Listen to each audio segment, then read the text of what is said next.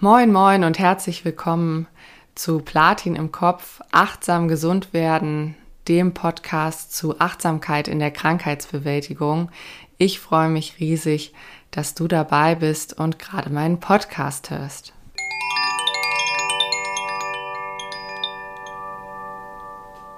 Was mich diese Woche bewegt. Was mich in dieser ersten Folge bewegt, ist natürlich der Start meines Podcasts. Platin im Kopf, achtsam gesund werden. Der Podcast für Achtsamkeit in der Krankheitsbewältigung ist ein Projekt, was ich schon lange im Kopf habe und jetzt geschafft habe umzusetzen. Ich freue mich total darüber und ich freue mich auf diese erste Staffel und möchte gerne einen kurzen Einblick geben, was dich erwartet, bevor wir mit dem Schwerpunkt dieser Folge starten, nämlich wer bin ich eigentlich und warum dieses Platin im Kopf. Aber erst einmal, was liegt jetzt vor dir? Was kannst du erwarten in diesem Podcast? Ich kann dir versprechen, dass eine sehr spannende erste Staffel auf dich wartet.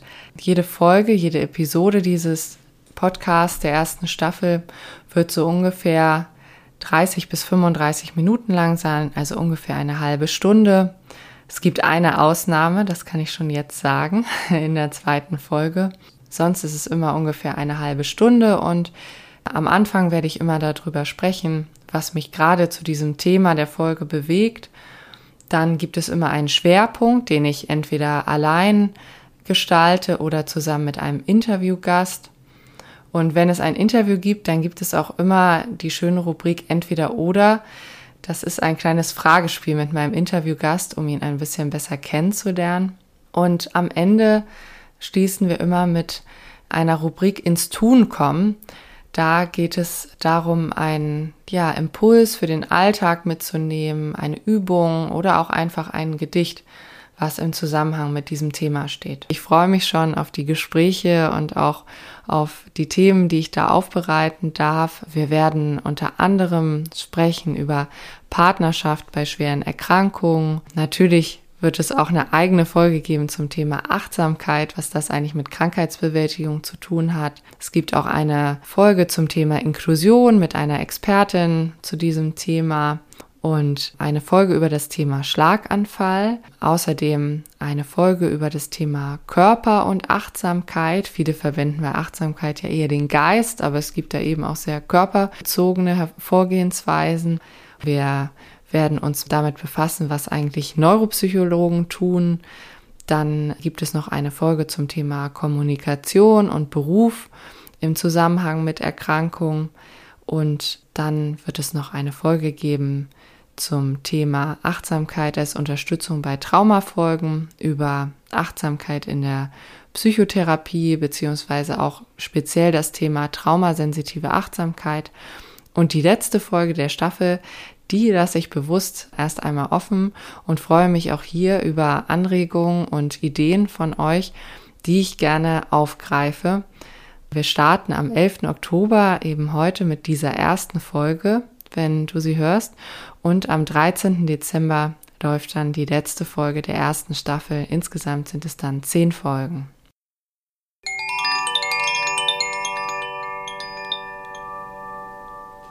Schwerpunkt in der Vorbereitung des Podcasts habe ich auf jeden Fall gemerkt, dass diese erste Folge mich sehr herausfordert, da so über mich zu sprechen. Die anderen Folgen mit den Interviewgästen oder auch den Inhalten fallen mir auf jeden Fall leichter.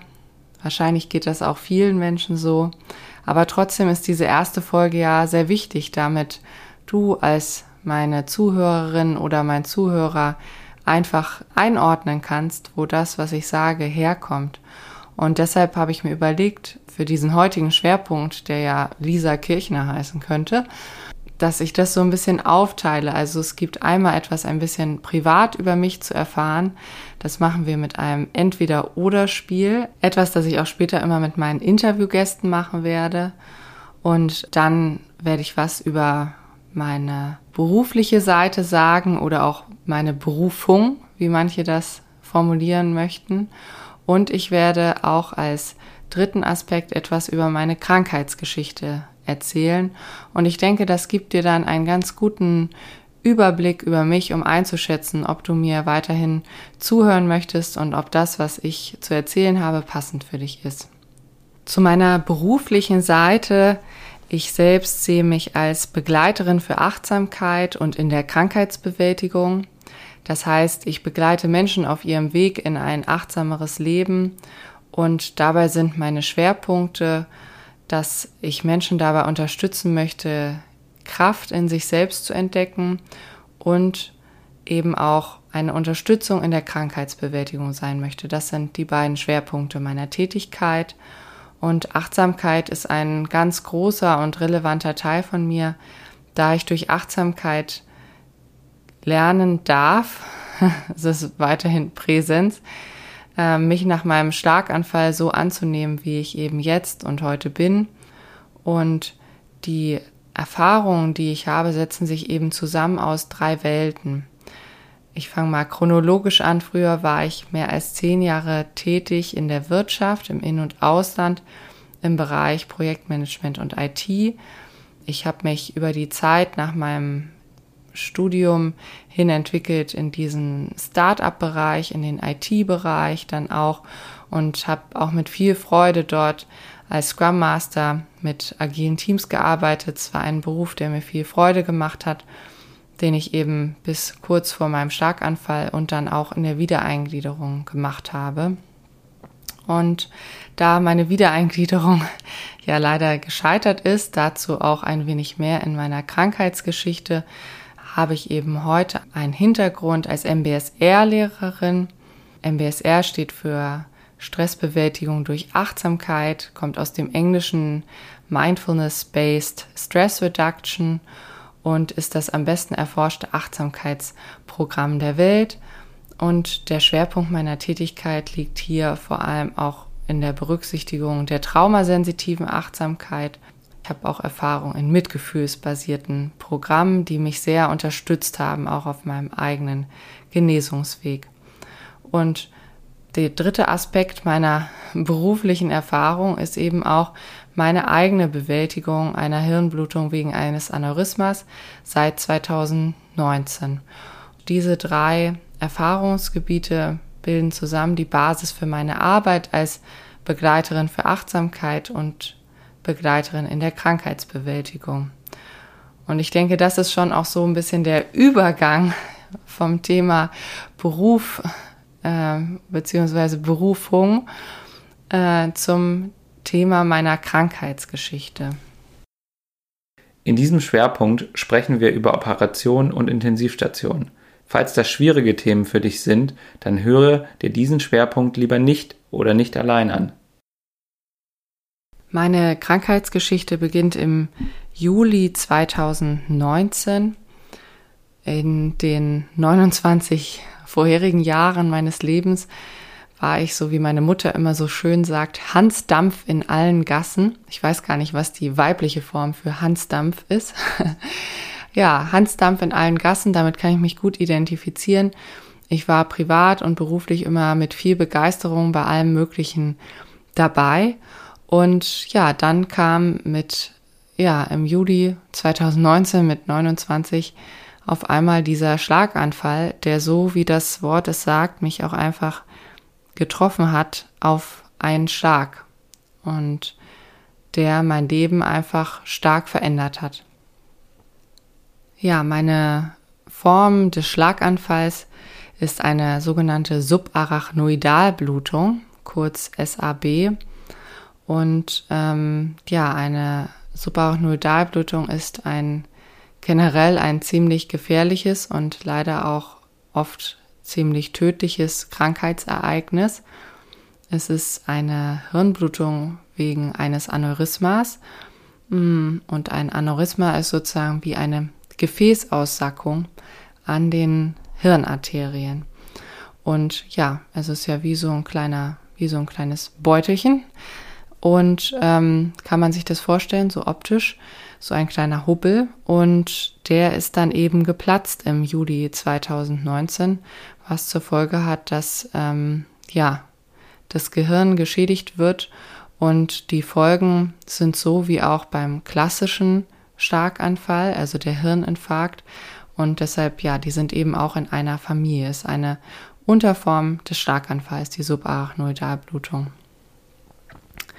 Der Unterschied zu einem Hirninfarkt ist, dass eben mein Krankheitsereignis äh, auf jeden Fall eine größere OP benötigte. Und zwar ähm, wurde, habe ich ein Aneurysma Coiling bekommen. Das heißt, es wurden kleine Platinspiralen in das Aneurysma geschoben und dieses Platin hält eben jetzt das Aneurysma zusammen. Es wird ja auch noch eine Folge speziell zum Thema Schlaganfall geben und da werde ich auch noch mal genauer auf die unterschiedlichen Arten des Schlaganfalls, Folgen und so weiter eingehen. Deshalb möchte ich das hier jetzt gar nicht so breit tun. Ja, auf jeden Fall, die Platinspiralen sind dann in meinen Kopf gekommen über eine Operation und ich lag dann knapp zwei Wochen auf der Intensivstation nach diesem Ereignis und ja, also die Intensivstation war natürlich einfach eine sehr große geistige Herausforderung für mich. Ich war wach auf der Intensivstation, das heißt, ich habe das alles bewusst erlebt und fühlte mich eben sehr verloren und war auch in so einem Zustand des Nichtbegreifens. Also so richtig habe ich erst ähm, in dem Moment ist noch nicht verstanden, was da jetzt eigentlich passiert ist, was vor mir liegt und ähm, wo ich und warum ich eigentlich da bin. Also eine Intensivstation ist ja ein Ort, da geht es ja eben um, ja, existenzielle Themen, da geht es um Leben und Tod, sonst wäre man auf der Normalstation. Und das war, glaube ich, ganz gut, dass ich das gar nicht so, ja, dass mein, ja, mein Geist das zum Glück gar nicht so genau realisieren konnte. Ich habe eben auch bereits auf der Intensivstation viele körperliche Veränderungen erlebt. Ich konnte kurzzeitig nicht sprechen. Ich habe ähm, seitdem eine schlaffe Hemiparese links, also so eine Halbseitenlähmung links. Ähm, am Anfang bin ich immer über meine Füße gestolpert beim Gehen, über meinen linken Fuß. Habe ich viel trainiert, dass es äh, besser geworden ist, aber ich spüre eben meine linke Seite nicht richtig wie meine rechte. Und ähm, ja, habe seitdem vor allem eben auch eine Belastungsschwäche und eine Konzentrationsschwäche. Und das war auf der Intensivstation schon da, aber die Intensivstation ist ja nicht der Alltag. Das heißt, es ist nicht so präsent nach vorne getreten, gerade die Belastungs- und Konzentrationsschwäche. Und dann kam ich direkt im Anschluss ähm, von, der, ähm, von dem Krankenhausaufenthalt kurz danach zur Reha. Das heißt ja dann Anschlussheilbehandlung, wenn es eine Reha ist, die sich kurzfristig an einen Krankenhausaufenthalt anschließt. AHB ist das Wort dafür. Und diese stationäre Reha war für mich tatsächlich so ein Wendepunkt. Es stand erst gar nicht fest, dass ich eine stationäre Reha bekomme. Ich hatte erstmal eine ambulante bekommen und das wollte ich auf jeden Fall nicht, denn ich war so überfordert außerhalb der Krankenhausmauern. Alles war mir zu viel, alles hat mich überfordert. Hier mitten in der Stadt und dann hätte ich hier ambulant jeden Tag zur Reha fahren müssen. Da wäre ich wahrscheinlich, ja, ja, noch mehr überfordert gewesen und deshalb war es mir wichtig, stationär eine Reha zu machen, auch möglichst dann außerhalb von Hamburg, um ein bisschen Abstand zu haben von allem. Und das hat dann zum Glück auch geklappt nach einem Widerspruch. Und diese Reha war auf jeden Fall auch ein Wendepunkt in der Anerkennung meiner Erkrankung, da mir erstmal so richtig bewusst geworden ist, was jetzt hier eigentlich passiert ist und was das auch für meine Zukunft bedeutet, ja. Und um konkret zu werden, ja, neben den Einschränkungen, die ich eben körperlich beschrieben habe, kommt eben auch dazu, dass ich von jetzt an zu der Zeit noch alle drei Monate, mittlerweile alle zwölf Monate zu Kontrolluntersuchungen muss ins MRT, wo geschaut wird, ob das Platin in dem Aneurysma noch gut genug sitzt. Und wenn dem nicht mehr der Fall ist, dann steht eben eine weitere Operation an, vor der ich ziemlich Respekt und auch Angst habe. Ja, das ist mir erst alles so richtig auf der Reha bewusst geworden.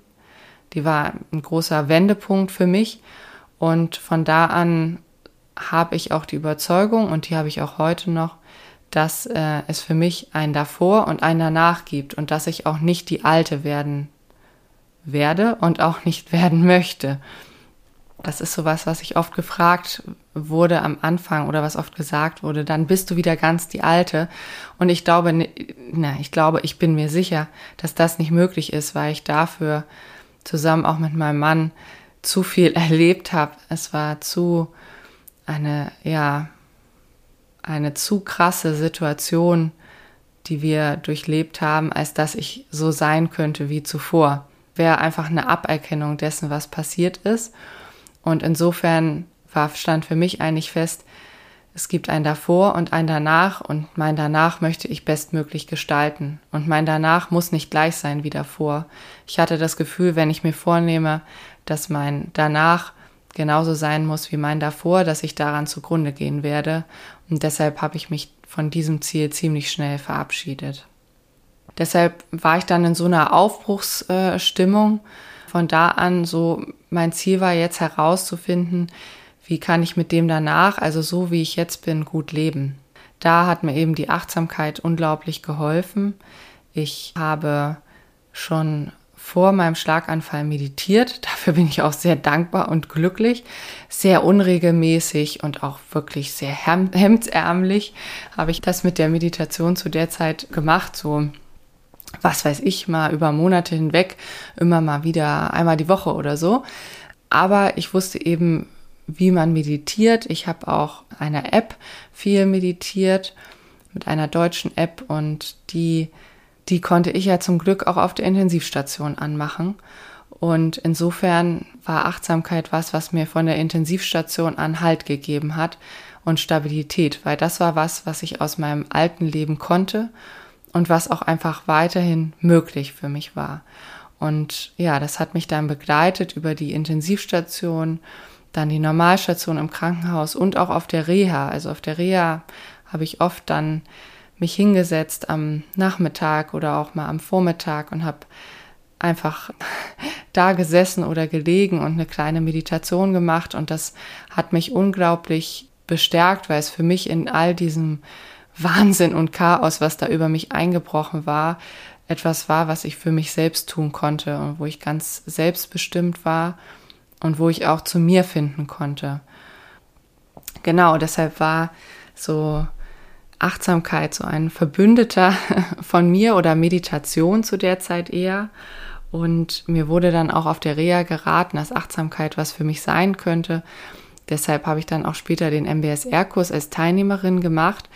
MBSR ist ja sehr wissenschaftlich erforscht und deshalb auch sehr angesehen bei Ärzten und Ärztinnen oder eben auch Therapeutinnen und Therapeuten. Deshalb wurde mir eben das auch empfohlen. Ja, dieser Kurs, der war echt so, der hat mich sehr beeindruckt. Ich habe in dem Kurs viel über mich gelernt, auch viel über meinen, also über andere Menschen gelernt. Einfach durch diese Gruppe, die sich durch diese Zeit getragen hat. Man geht ja acht Wochen durch diesen Kurs als Gruppe. Ja, da habe ich vor allem auch gelernt, so die Rolle des inneren Beobachters einzunehmen und auch meine Verhaltensmuster zu erkennen. Zum Beispiel, wenn ich sehr streng über mich und über meine in meiner Ansicht zu geringen Fortschritte oder so gesprochen habe. Das war sehr wichtig für mich, dass mir einfach auffiel, wie ich auch innerlich mit mir umgegangen bin, mit Momenten, die schwierig waren und mit Frustration. Und in der Achtsamkeitspraxis, dazu gibt's ja auch noch eine Folge, wo ich mehr darüber spreche, was Achtsamkeit ist. Aber so als ein prägnanter Punkt in der Achtsamkeit, für mich zumindest, üben wir uns auch in Selbstfreundlichkeit. Und das war, glaube ich, das Wichtigste an der Achtsamkeitserfahrung für mich, zu lernen, selbstfreundlich mit mir umzugehen. In diesem schwierigen Moment und auch in diesem Moment, wo ich überhaupt nicht einverstanden war damit, äh, was mein Körper jetzt alles nicht mehr konnte und auch was ich irgendwie nicht mehr konnte und wie alles lief. Deshalb bedeutet Achtsamkeit auch weiterhin für mich heute sein mit dem, was jetzt ist. Und das hat mir eben unglaublich geholfen in dieser Zeit, wo es so schwierig war zu sein mit dem, was in dem Moment war. Bin dann auch in der Zwischenzeit nach der Reha und dann auch einer längeren Krankschreibung zu Hause bin ich in die Wiedereingliederung gestartet, also nach dem Hamburger Modell. Das bietet einem die Möglichkeit, in dem Beruf, wo man als Angestellter gearbeitet hat, wieder einzusteigen nach so einem gewissen Stundenzeitplan, den man zusammen mit seinen Ärzten vereinbart. Dann während der Zeit bezahlt eben die Krankenkasse dann das Krankengeld so dass man da wieder einsteigen kann. Und das habe ich so ganz schrittweise und kleinschrittig gemacht. Da bin ich auch sehr, sehr dankbar dafür, dass mein Arbeitgeber mich da so unterstützt hat und mir die Zeit und den Raum gegeben hat, wieder in den Beruf einzusteigen. Und das schien auch erst ganz gut zu klappen. Also ich bin in Teilzeit zurück eingestiegen. Mehr als Teilzeit ging auf jeden Fall nicht. Ich habe dann auch nie wieder mehr als Teilzeit gearbeitet seit dem Schlaganfall und ich war auch voller Freude, alles schien ganz gut anzulaufen und dann kam es aber so ungefähr ein, ja, ein halbes, dreiviertel Jahr nach Beginn meiner Wiedereingliederung zu so einem richtigen Einbruch bei meiner Gesundheit. Also viele Dinge, die ich mir schon durch Training hart wieder erkämpft hatte, kamen dann zurück. Ich habe zum Beispiel meine linke Gesichtshälfte nicht mehr gespürt und hatte sehr viele Kopfschmerzen, sehr viele Schmerzen allgemein, auch durch diese Hemiparese, starke Verspannung. Und ja, das war so ein richtiger Einbruch meiner Gesundheit, der sich immer weiter verschlimmerte, den ich dann auch mit meinen Ärztinnen und Ärzten besprochen habe. Und die Ärzte legten mir dann eben eine berufliche Neuorientierung nahe. Das war auf jeden Fall harter Tobak für mich, gerade auch weil es erst so gut angelaufen war war das schon echt tough. Aber in dem Moment war das gar nicht so, ja, die Entscheidung war für mich eigentlich klar. Ja, also für mich stand seit dem Schlaganfall fest, ich habe schon vorher auf meine Gesundheit geachtet, aber seit dem Schlaganfall war für mich klar, Gesundheit hat für mich immer Priorität. Damit steht und fällt eben alles. Und deshalb war mir klar, wenn mir hier die Ärztinnen und Ärzte, denen ich vertraue, die mich auch begleitet haben seit dieser Operation. Also auch die Kontrolluntersuchung mache ich bei einem Arzt, der bei dieser Operation dabei war. Wenn die mir raten, dass ich mich beruflich neu orientieren muss und meinen Job aufgeben muss, dann habe ich da auch Vertrauen in diese Einschätzung, gerade wenn ich auch merke, dass es mir schlecht geht. Und deshalb stand für mich recht schnell fest, okay, ich werde kündigen und zugunsten meiner Gesundheit. Und das habe ich dann auch getan. Am Ende war die eigentliche Kündigung nicht so schwierig, also diesen Zettel zu schreiben, aber das tatsächliche Loslassen von meinen Erwartungen und auch von meinen Wünschen, die ich hatte und dem Selbstbild und auch letztendlich das Loslassen von allem, worauf ich bisher hingearbeitet hatte seit dem Schlaganfall, das war wirklich tough für mich und ich habe mich damit sehr intensiv auseinandergesetzt. Nach der Kündigung war wirklich eine schwierige Zeit für mich, also speziell dann, als die Arbeit auch vorbei war, weil mir da ja so richtig bewusst geworden ist, was jetzt eigentlich passiert ist. Und ja, wie geht's denn jetzt weiter und was sind denn jetzt meine Wünsche und wer bin ich jetzt eigentlich? Ja, das war für mich schon interessant zu sehen, ohne dass ich ein Mensch war, der sich davor groß über seinen Beruf oder so identifiziert hat. Also ich war jetzt nicht jemand, der immer jedem als erstes erzählt hat, was ich beruflich mache. Trotzdem hat dieser Beruf mir eben viel Freude gemacht und war letztendlich ja auch ein Teil meines Lebens. Und zu wissen, ich kann diesen Beruf nicht mehr ausüben. Es ging ja nicht nur um den Arbeitgeber, um Arbeitgeberwechsel oder so oder mal eine Stundenverringerung, sondern es ging darum, dass ich aufgrund meiner Einschränkung nicht mehr am Computer arbeiten kann. Das war das, was die Ärzte letztendlich geschlussfolgert haben. Und für jemand, der eine kaufmännische Ausbildung hat und in der IT gearbeitet hat, ist es ja einfach, ja, sehr unpassend, nicht mehr am Computer richtig arbeiten zu können, am Bildschirm.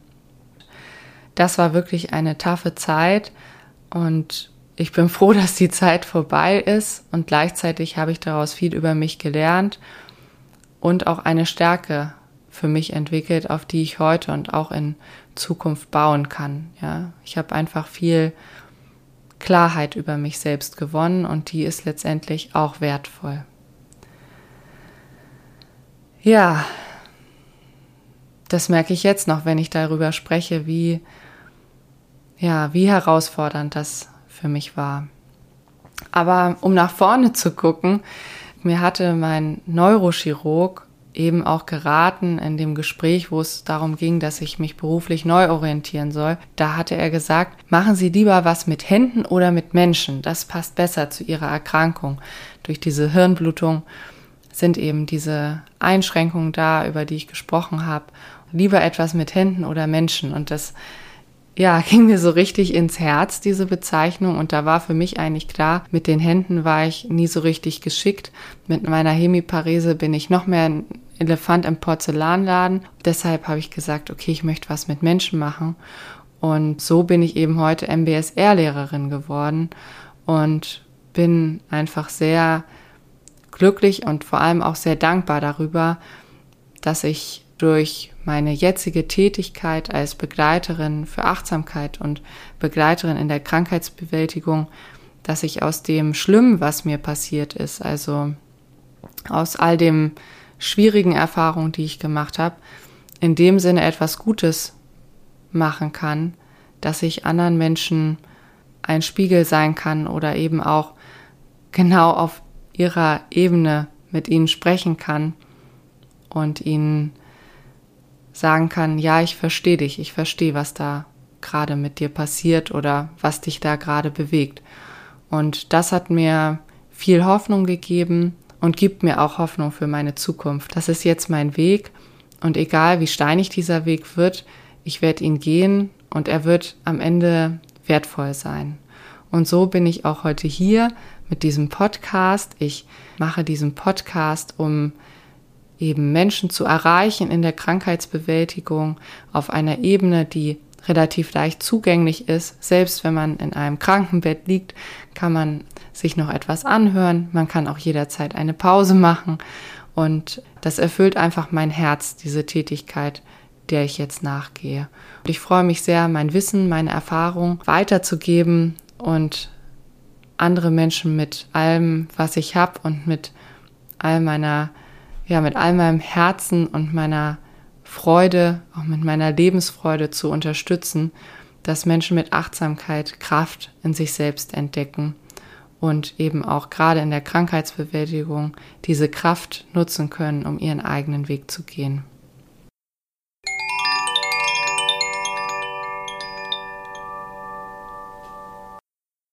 Warum heißt der Podcast Platin im Kopf?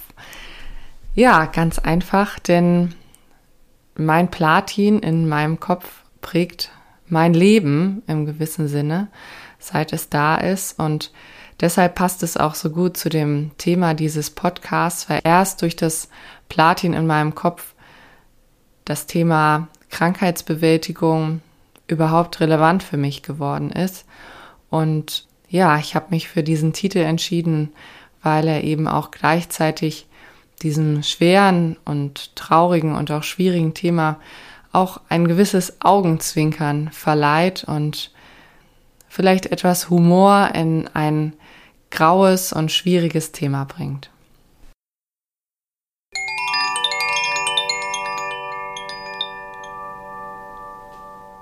Entweder oder. Wie tickt mein Interviewgast?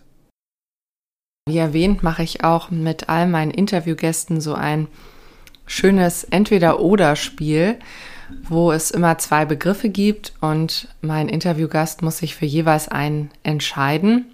Und da ich dieses Spiel ja nicht mit mir selbst machen kann und gleichzeitig so ein riesiger Fan davon bin, hat mein Mann vorgeschlagen, dass er ein paar Begriffe für mich aufschreibt und ich habe sie vorher nicht gesehen und insofern komme ich jetzt selbst in den Genuss von entweder oder, wie ticke ich selbst. Ich drehe jetzt mal diesen Zettel um, den mein Mann mir geschrieben hat und dann geht's mal los. Entweder oder. Meer oder Berge, ganz klar das Meer. Ich bin ja auch am Meer aufgewachsen, insofern da schlägt einfach mein Herz und überall auf der Welt fühle ich mich zu Hause, wo das Meer ist. Das war schon immer so. Vegetarischer Burger oder Pasta? Ähm, Pasta auf jeden Fall. ja, ich liebe Nudeln. Eher auf dem eigenen Sofa oder in der Sofabar? Das ist ein, eine Bar hier in Hamburg. Ähm, die finde ich zwar sehr stylisch, aber ich bin wirklich sehr gern auf dem eigenen Sofa, einfach auch, weil ich immer gut darauf auch achten muss, aufzutanken und das kann ich wirklich sehr gut auf unserem Sofa. Achtsamkeitswochenende oder Formel 1 Wochenende, das ist ja wirklich tough. Oh, ähm, oh, das weiß ich gar nicht. Achtsamkeitswochenende, das ist natürlich toll, wenn ich da mit Menschen zusammen Achtsamkeit praktizieren kann. Gleichzeitig Formel 1 Wochenende mit meinem Mann, das natürlich auch. Ich würde sagen, dass äh, das ist wirklich ein Putt, das ist äh, ausgeglichen. Lange wach bleiben oder Langschläfer? Langschläfer auf jeden Fall. Ich muss ja gut auf meinen Schlaf achten. Ich habe ja eine Entschuldigung. Langschläfer. Landhaus oder Stadtvilla?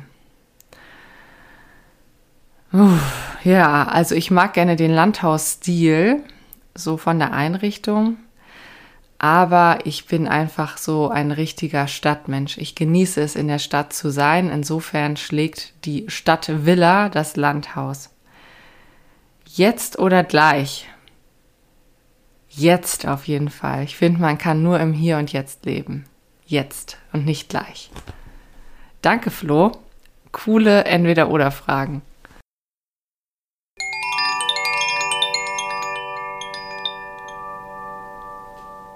Ich freue mich sehr, dass du bis jetzt zugehört hast über mich und meine Geschichte. Die nächsten Folgen gibt es dann oft ein sachliches Thema oder ein Interview mit einem Interviewgast und ich freue mich, wenn du dran bleibst bei diesem Podcast. Bis bald.